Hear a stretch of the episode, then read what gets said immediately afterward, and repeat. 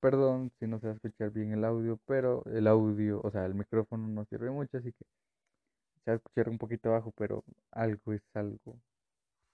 Bueno, yo voy a hablar de cómo se aplica la innovación en plataformas de almacenamiento en la nube. La nube es un sistema, bueno, primero que nada hay que decir que la nube es un sistema de almacenamiento, el cual guarda nuestra información en un centro de datos.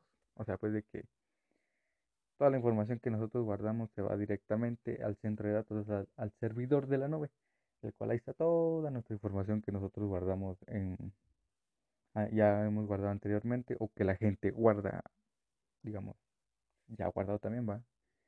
Y pues también hay que decir que es compatible con un sistema operativo como Windows, Mac, Linux, Android y iOS.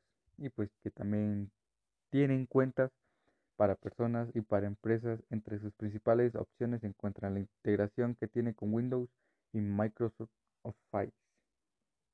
Y, o sea, pues que cada vez que una, una, ¿cómo le digas?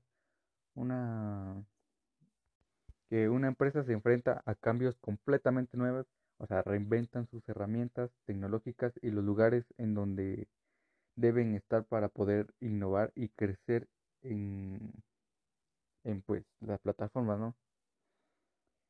Y pues que la, la organización puede tomar para, para, digamos, adaptarse rápidamente y obtener resultados positivos cuando los recursos son limitados.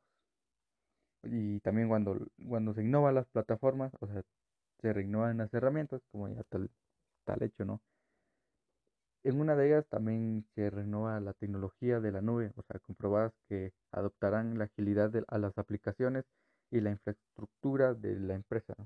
También, o también va, como elegir herramientas de análisis de datos que conviertan las estadísticas en acciones reales.